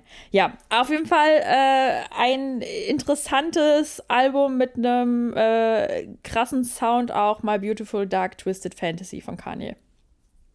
Genau. Und einen hoffentlich sehr interessanten Podcast, nämlich Let's Talk About Tracks, habt ihr jetzt mal wieder überstanden. ähm, diese Folge haben wir mit Mogwai gesprochen über seine Karriere, über Corona und äh, ja, über den Stand von elektronischer Tanzmusik in Deutschland im Jahr 2020. Nadine, vielen, vielen Dank. Es hat mir großen Spaß gemacht. Es hat mir auch sehr großen Spaß gemacht und vielen Dank auch nochmal an Mogwai für das Interview. Äh, wir freuen uns natürlich immer, wenn wir tolle GesprächspartnerInnen haben. An der Stelle nochmal ganz kurz der Hinweis, liebe Leute, wenn ihr uns gut findet, gebt uns gerne eine iTunes-Bewertung. Ihr wisst, wir freuen uns da immer drüber. Ansonsten sind wir auch auf Instagram zu, funden, äh, zu finden finden unter äh, Let's Talk About Tracks. Ähm, ansonsten könnt ihr uns gerne eine Mail schreiben an let's talk about tracks at gmail.com. Ich lese die Mails tatsächlich auch, also keine Sorge, die gehen nicht verschütt. Und äh, ja, ich glaube, es bleibt nichts anderes äh, zu sagen als bleibt gesund und munter und ähm, habt einen äh, so guten November, wie es geht. Macht das Beste draus. Ich glaube, was anderes kann man dazu nicht sagen, oder? Nee, das ja. würde ich auch sagen. Bleibt gesund, macht es gut und bis zum nächsten Mal. Bis bald. Tschüss.